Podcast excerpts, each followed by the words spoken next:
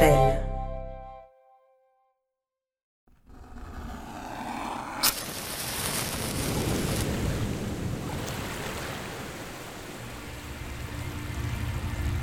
nombre es Lola Rubinstein y esto es La Chispa, una colección de viajes sonoros.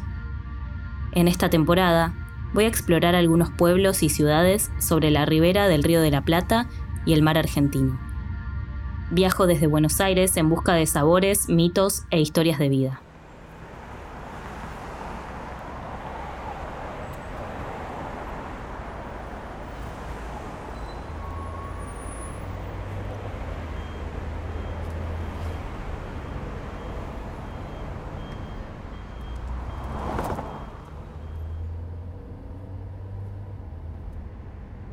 Estoy en el auto en camino a Mar del Plata Mardel. Una ciudad que es, por lejos, el balneario más grande y popular de la Argentina. Voy a terminar mi ida en Chapadmalal, una ciudad a pocos minutos de Mardel, para hablar con dos personas que abandonaron la ciudad para vivir en la costa de una manera alternativa. La población estable es de 650.000 habitantes pero hospeda, a pesar del mar helado, a 8 millones de personas todos los veranos.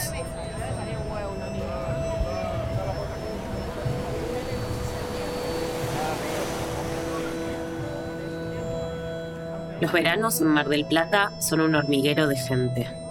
A estas personas las reciben una inmensa infraestructura de hoteles, restaurantes, casinos, heladerías italianas, centros de compras Los turistas pasan los días en el balneario de La Perla y en la playa Bristol, pegados unos a los otros.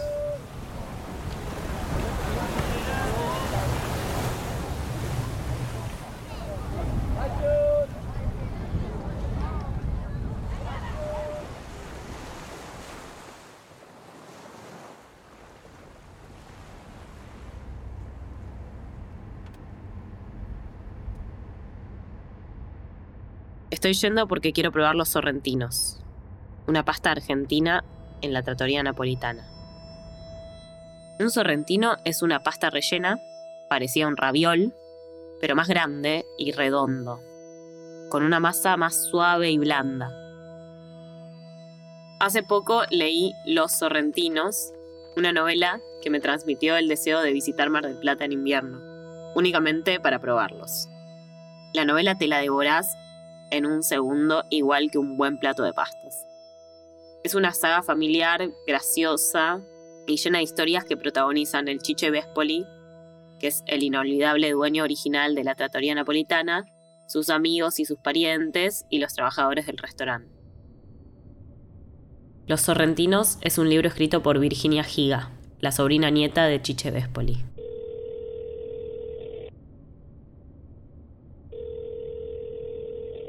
Leí tu novela yendo a, a Balcarce para el podcast y me encantó. La disfruté un montón. Me la leí así en un, en un viaje de Bondi. ¿Y cómo, cómo surgió la escritura de Los Sorrentinos? Hace unos años viajé a Mar del Plata para ir al Festival de Cine. Y volví a ir, hacía muchos años que no iba, y me pareció un lugar increíble. Me pareció el, el escenario de una, de una de una novela, no sé, de una película. Me había parecido increíble que el diariero que iba a la tratoría a vender el diario ahí entre las mesas era el mismo que iba cuando yo era chiquita, que yo tenía cinco años y lo recordaba al señor Raúl que venía en bicicleta. Empecé a escribir algunas escenas que, sucedían en el restaurante y después empecé a escribir cada vez más y cada vez más escenas y cada vez más eh, cosas relacionadas con ese mundo, todo como iba creciendo tanto que, bueno, que se empezaron a conectar todas esas cosas, ¿no? Y así fue como surgió, un poco por ganas de contar esa, eh, ese ambiente del restaurante, también la historia de, del protagonista y también la historia de los sorrentinos y de las palabras que circulan en ese mundo, ¿no? Que, que también los sorrentinos son una de esas palabras. La novela pegó mucho en mucha gente muy diversa, de distintas edades. A mí me la recomendaron personas muy distintas entre sí. con las que no podría ir a ver la misma obra de teatro, porque no llevaría a ver la misma obra de teatro a esas personas. Y puede ser que, sea por algo de esto, ¿no? De, que tiene como algo muy de, la identidad eh, argentina, de esta mixtura. Claro, tal cual. Mi familia materna es eh, venían de, de Italia y también había, eh, no sé, algunas, algunos que habían venido de, Portugal, ahí mezclados ahí con gente nacida en Brasil y, con algún nativo americano, como, como muchísimas familias argentinas. Y después mi familia paterna eh, es de Japón, de Okinawa. Y bueno, llegaron a Argentina en momentos distintos también.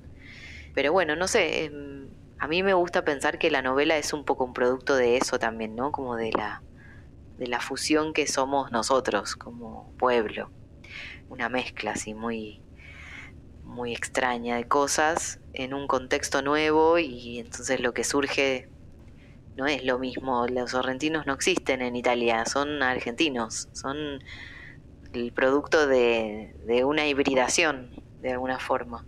Y por eso me gusta pensar eso, que, que el libro y, y la pasta tienen algo en común. ¿Cuándo fue la primera vez que comiste en la tratoría? íbamos a comer ahí casi todos los días, la verdad. Tengo, o sea, recuerdo de mi infancia en ese lugar, es como tu casa, es, bueno, esto es lo que, esta es la, vida, esto es lo que hay. Era, era eso, era el, escenario de la vida. Pero sí, sí, es, está como muy, muy arraigado en, mi, en mis recuerdos de infancia. Entonces, ese es el lugar como que yo intenté recrear en la novela. Es verdad que, bueno, es verdad que no cambió en muchas cosas, es verdad que cambió en otras y que, que bueno, en definitiva el lugar, de, lugar que yo describo en el libro es, es, está inspirado en ese restaurante, pero bueno, es, es otro espacio, es la tratoría de mi, de mi recuerdo.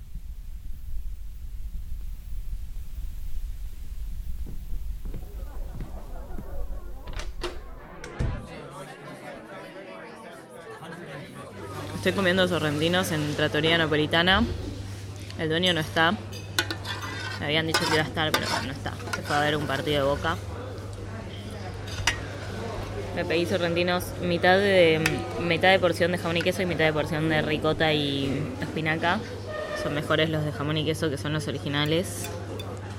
Y la tratoría no tiene nada que ver con cómo me la imaginaba. Es mucho más grande y luminosa y silenciosa bastante lleno y la acústica es muy buena. Y están los platitos de chiche por todos lados. Los cuadros están limpios, como si hubiera alguien que se ocupa todos los días de limpiarlos. La panera es enorme. Ya no se ven paneras así. Gracias. Gracias. Y una pregunta, ¿y te, puedo hacer unas preguntas a vos? Si no, ¿vos trabajaste hace mucho acá? 20, 20 años. Ah, sí. ¿Y, la gente que trabaja en la cocina también hay, trabajan hace mucho? Y ahora justo estamos en un proceso de recambio, porque muchos ya se jubilaron. Antes de la pandemia dejaron muchos que ya estaban por jubilarse y dejaron de venir. Claro. Y después sí, por ejemplo, la otra chica camarera es la sobrina que era de Chiche, es la hija de la señora que está en la caja. Mm. Pero la receta sigue siendo la misma. Siempre la misma, eso es lo que no se puede cambiar. La, señora que está en la caja es la sobrina de Chico. Ah. Y Pablo es el, el marido de, de Patricia. Ah, claro. Sí, sí. Gracias. Después de una hora y pico, llega Pablo. Mucha gente me dice, no me firmas el libro. Digo, yo no puedo firmarte el libro. Yo puedo decir que fuiste visitante en Trattoria Napolitana. Y yo como anfitrión te atendí y bueno, pero yo no puedo poner una autoría que no es mía. Cada plato, cada artículo que vamos cambiando para renovarlos, tiene una pequeña historia, ¿viste? ¿Viste? son todas historias familiares y son reales, ¿viste? Y está bueno que se cuenten en una novela, no nos molesta para nada.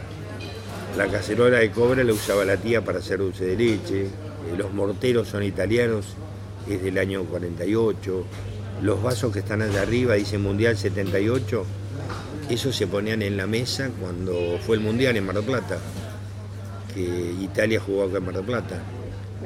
Por eso te digo que son todos recuerdos, los vamos rotando y los vamos cambiando, ¿viste? Los palos de amasar que están colgados son, son usados acá. Cuando quedan ya que no los puedes usar más, los mando a pintar. Ocasionalmente los he regalado como souvenir. No podés volver a eso. Y antiguamente era más comedero. El comedero yo lo llamo comedero no en forma despectiva, sino. Sí, como un bodegón. Exacto, era más bodegón.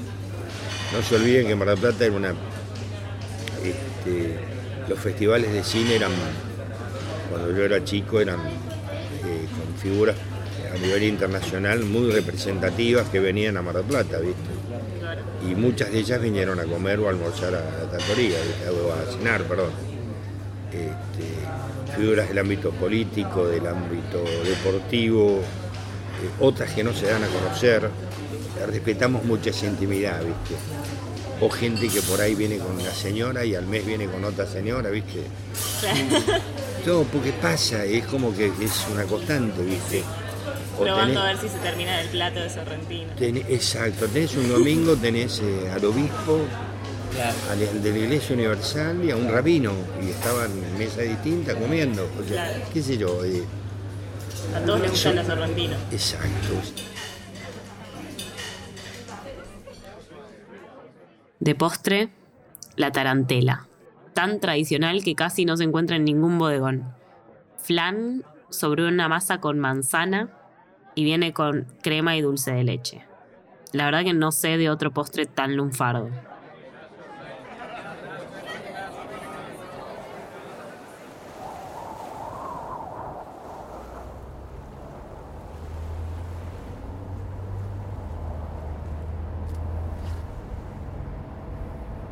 Sigo mi viaje al compás del sistema de Tandilia, una formación geológica de sierras que se ven también desde Balcarce, la ciudad a 73 kilómetros de Mardel, donde empecé este viaje y pasé los últimos días.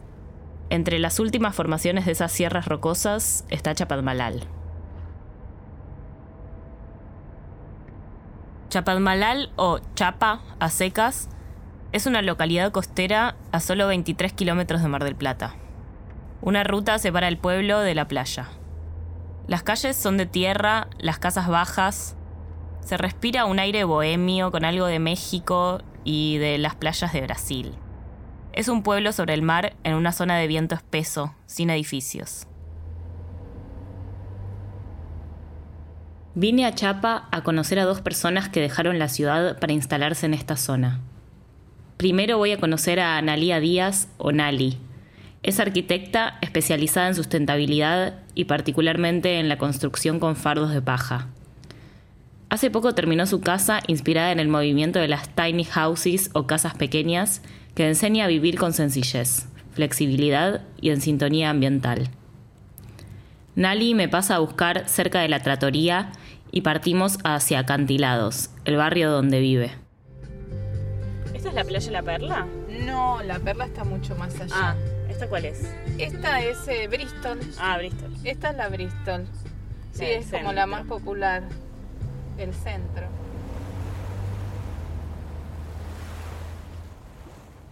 Es una zona que em, eh, empezó a verse como una alternativa a vivir en la ciudad. Es histórico, siempre hubo casas por allá, pero era como irte a otro a otra ciudad. la historia es que mm, fui a hacer un proyecto por ahí y me encantó. Me encanta vivir en el verde, me encanta lo urbano, pero también me encanta estar en contacto con la naturaleza. Así que de lo que vi cerca, un día fui a hacer un proyecto por ahí, me encantó, tuve posibilidad de comprarme el terreno en esa zona y, ahí estoy. No, y lo que tiene la provincia de Buenos Aires también es que todo es muy, muy productivo, muy fértil soy arquitecta docente en la Facultad de Mar del Plata, entre otras cosas. y bueno, em, estoy en la materia, en una materia que se llama construcciones, que es en el área de tecnología. Soy jefe de trabajos prácticos ahí y justamente vemos todos los sistemas constructivos eh, en, en, seco u otras tecnologías que no sean las del ladrillo, mm. otras formas de construir y de fabricar las casas. Em, y bueno, empecé con la idea de poder vivir en un lugar más, más verde, más relacionado con, con la naturaleza.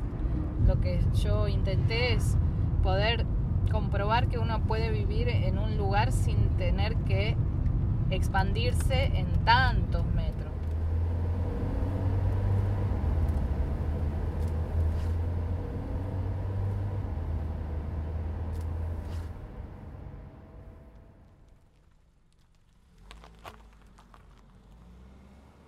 ¿Crees que habrá? Dale. Em,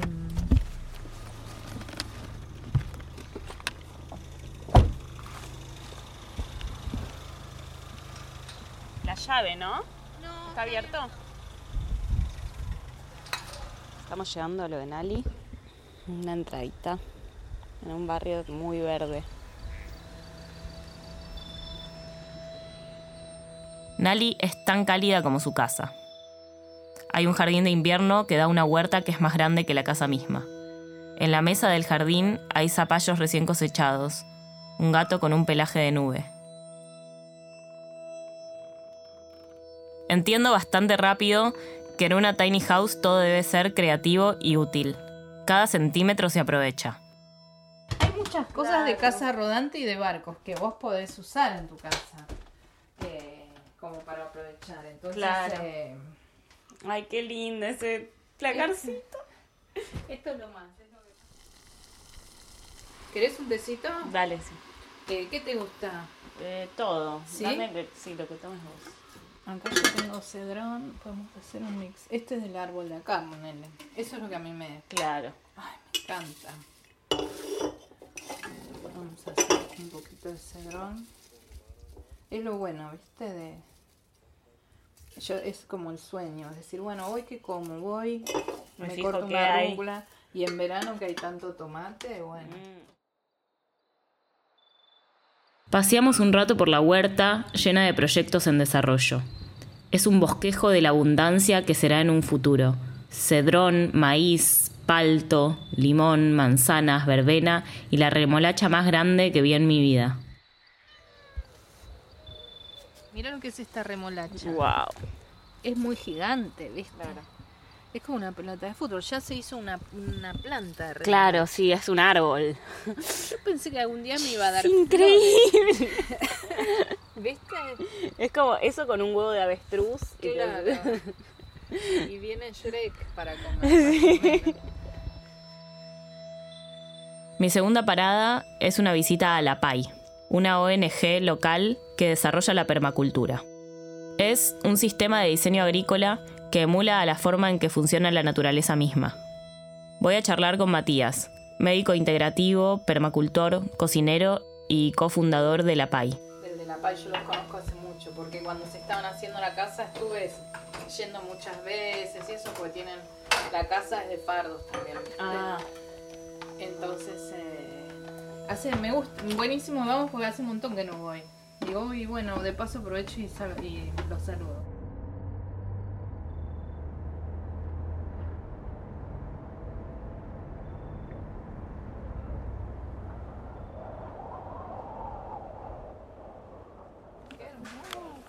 Sí, por ahora está restable. ¿no venías hace años? Pasaba por afuera, adentro no entraba hace un par de años largos. sí. Igual no sé si quieren después dar una vuelta. vos me decís. Hola, ¿cómo estás?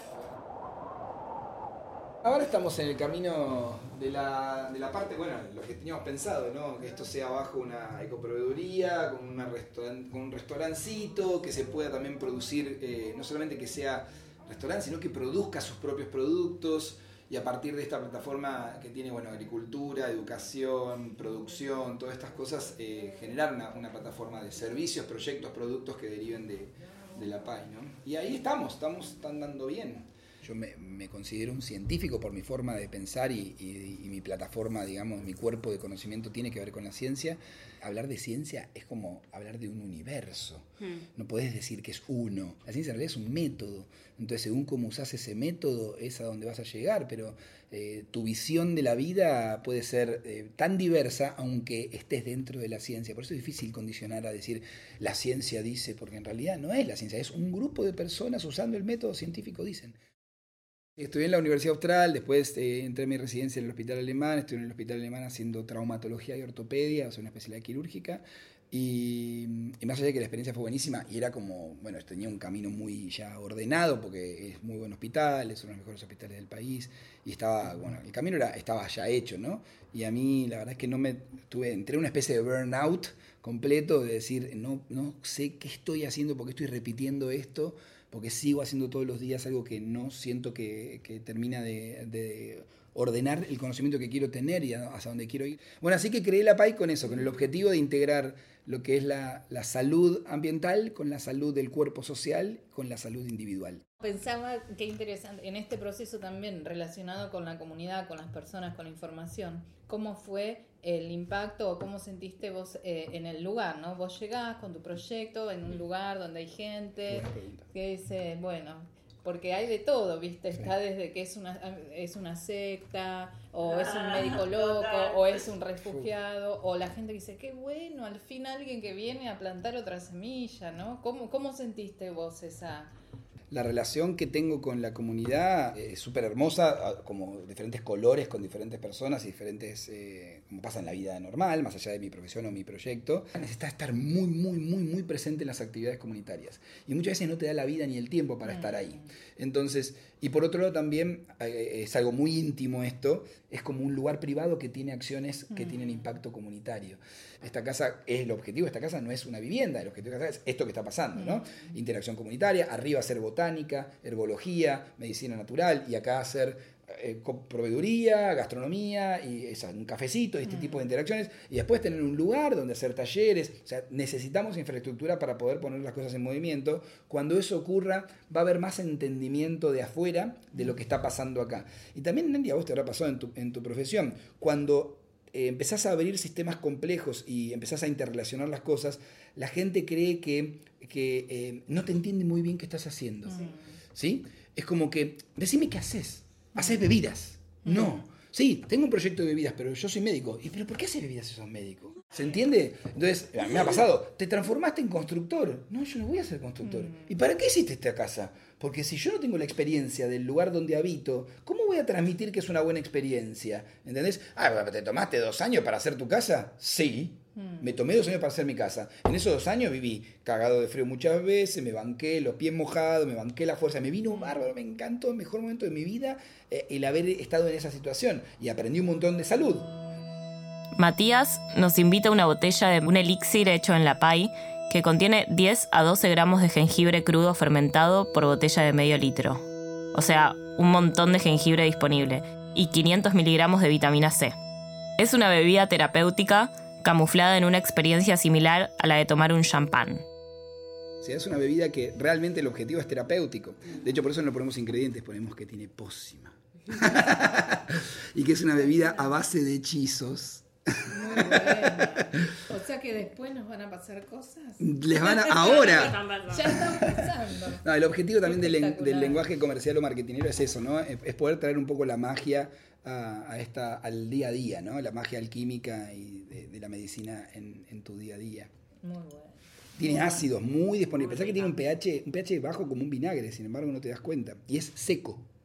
Sí. No tiene casi azúcar disponible.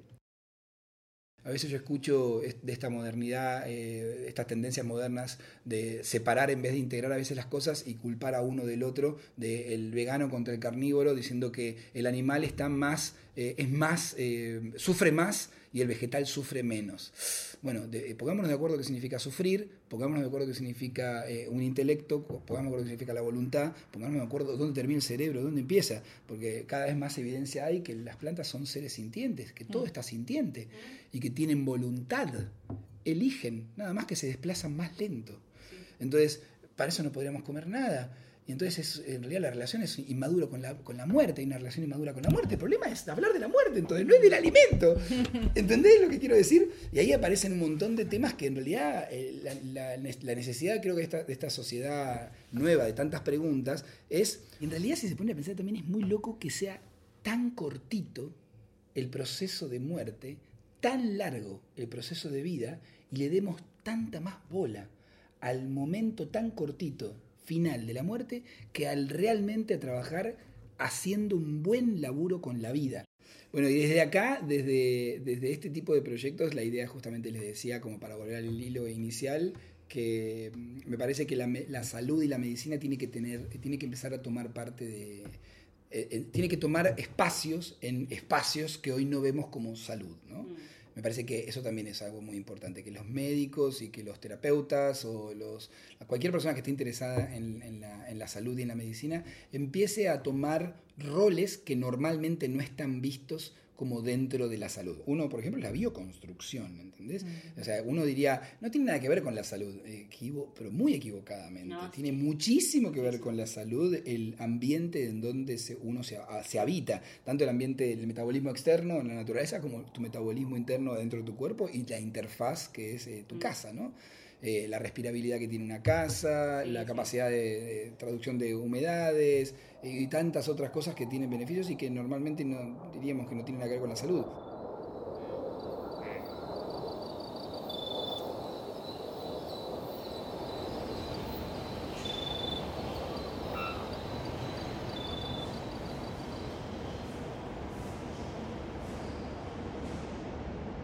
Me tomé el tren, Fui desde Mardel hasta Buenos Aires por la ruta que hizo durante 60 años el famoso tren llamado Marplatense, el tren de las épocas de oro, que dejó de circular en el 2015.